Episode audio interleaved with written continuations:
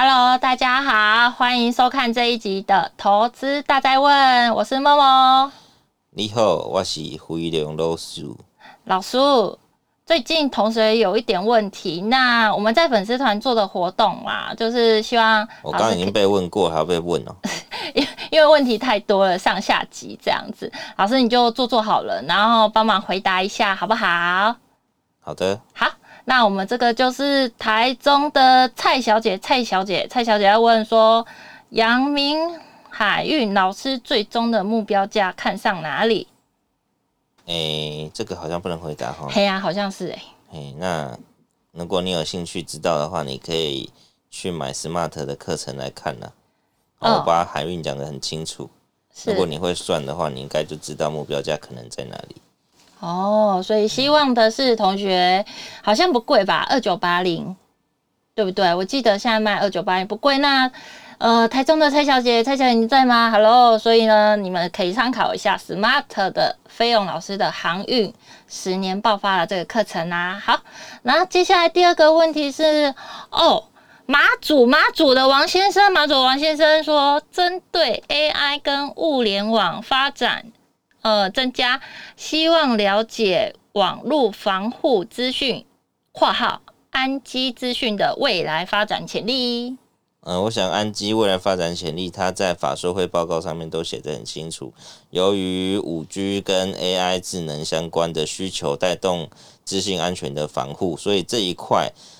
安基它专门是接政府相关的订单，那政府订单在每个，来说他旗下每一个呃，那个叫什么政府单位啦，嗯，对于资讯安全的升级都很需要，所以这个部分安基是预期在台湾市场每年至少就可以维持二十二到二十五帕的成长性，我想这个是一个可以观察的指标。那当然在东南亚部。部分它有积极在布局，好，所以股价评价的部分，你就要好好去思考，这样有成长性甚至高毛利产业的公司在市场评价的价值合不合理？嗯，好哦，所以呃，看呃，用那个基本面来看哦，用未来来看，虽然是一个趋势，可是要看它有没有逐渐的成长。是的，嗯，好好的，来这一题是。台中的金妈妈，台中的金妈妈，金妈妈她的问题非常的可爱，呃，投资逻辑和脉络的养成，跟如何抓到有机会研究的标的，来，费用老师在行的，请说。投资逻辑的部分，我想哦，如何去养成，应该就是多看一些个案。如果你可以把股票近十年的个案。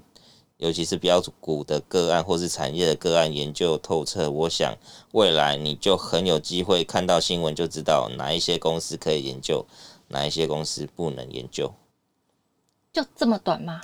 嗯，不然呢？我就是花十年功啊，这个东西怎么可能马上就讲得完呢？好哦，你要我讲，你要我讲多久呢？呃，我们有没有之前呃拍摄的那个影片还是广播可以推荐给金妈妈的啊？每一集都可以哦，每一集都可以。好了，金妈妈做一下功课哈。哦，追剧的时间就尽量来看一下我们的广播跟 YT 咯。哦，好，然后我们这个是哦，内湖的江先生呐、啊，江先生在问说，二零二一年的投资方向跟注意要点，还有二零二一年股市是否泡沫？要许我阿里 J。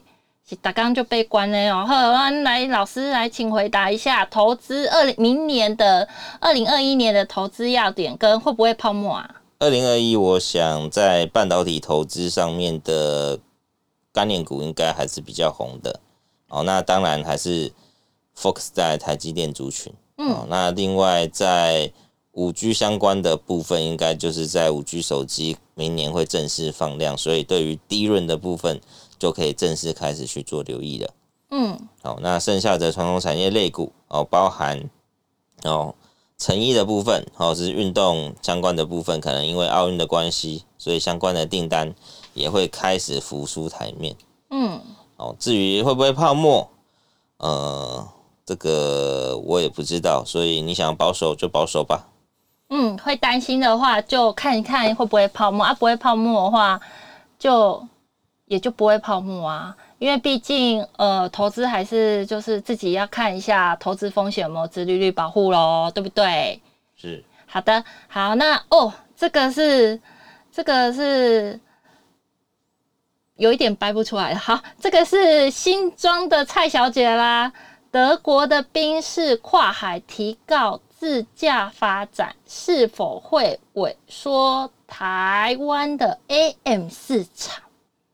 这个部分一定是肯定的，因为自驾发展就是核心。你如果用 AM 去打，是很难打入的。嗯，哦，所以台湾 AM 如果是要发展自驾车，我觉得这可能性是很低的，因为这提及到整个乘车安全的问题。嗯，好，所以我如果有真的有 A N 在做这一块的话，就要特别去注意啊。我是觉得成功率很低啊。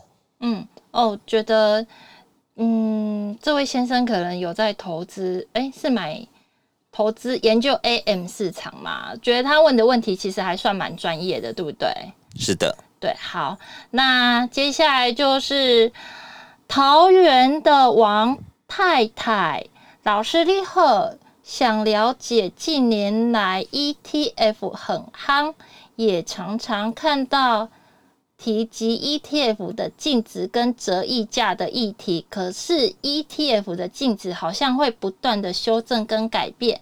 面对这样的状态，如何掌握 ETF 合理的买进区间呢？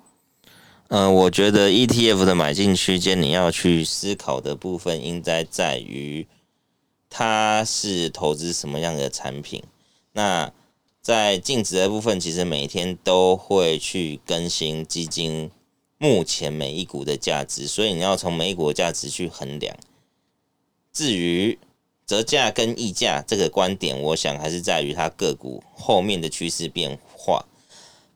过往呢，这个。折溢价最大的应该就是在我们之前的那个什么元大石油嘛，嗯，好，那因为元大石油是用期货来看，所以它的折溢价一定会很大。可是如果你的 ETF 基金是投资个股，我想溢价空间并并没有很大哦。嗯，对，所以你的标的是期货的或是选择权的，你才要小心。嗯，甚至债券的也有可能。嗯，大概如此。哦，好，呃，这位这位太太还有第二个问题，她很有礼貌，都每个开头都会说老师你好啊，老师你好，老师营建小王子有提到新复发的状况，Q 三跟 Q 四都会不错，可以了解新复发怎么操作波段吗？我讲 Q 三 Q 四都会不错吗？呃，他不是从十二月才开始入账吗？应该是年初我们广播的时候哦，他没有 update 哦。哦，要 update update 哦。哦，新复发因为缺工的关系哈，所以他十一月底、十二月才会开始陆续入账。可是今年入账的案量都不大，嗯，因为他把所有的案量几乎都是在明年交屋，所以明年的部分我想是比较乐观，所以可以用殖利率观点跟净值比的观点去衡量，大概是这样子。哦，我记得中间有一集本来呃就是台积电抢工人，对不对？有一些扩厂，那呃，营建方全台都在抢哦，全不好意思，台积电对不起，那就是全台都在抢工，所以现在营建这个工人的部分也是非常的难找。对对，应该说南部、中南部比较难找了。是，对。好，那可能就是延后延后入账啦。那至于波段区间操作，就是我觉得不做波段的都很神哎、欸，老师你你你你会做波段吗？你的波段是六个月呢，还是一年呢？不好意思哦，在线那个韭菜都是希望三天到六天。那你去找王董啊！哎、欸，王董是我的那个偶像之一，不可以污蔑他。好，来，我们最后一个问题就是，呃，陈同学，陈同学听呃常常听到老师说“规模经济”这四个字，请教规模经济该如何定义？它的指标是什么？规模经济的定义很简单，也就是今天我的营运成本是相当固定的，这些固定成本可能包含我的租金、我的折旧、我的人事成本。嗯，当今天我的营收跨过这个成本门槛之后呢，我的获利是不是越越来越大？对，对，所以这个就是规模经济的定义。当我的固定成本很高，我的营收大幅成长的时候。我的毛利会跳升，我的获利会跳升，就会有规模经济。好的，就是呃，这一集我觉得规模经济那一集是我录的，我跟飞扬老师录了，我觉得大家可以再去听一下那一集，好不好？可以吗？可以啊。你叫我听吗？啊，不是不是，我怎么敢叫老师听呢？老师那么的伟大，那么辛苦，对不对？然后最后还会被那个同学生气气噗噗气噗噗，最近有一点气噗噗气噗噗的名同学这样。好啦，那我们的粉丝团的大灾问就到这边啦，谢谢各位的收听，感谢各位的来信呃询问，同学们拜拜，再见喽。我们下次见，再见。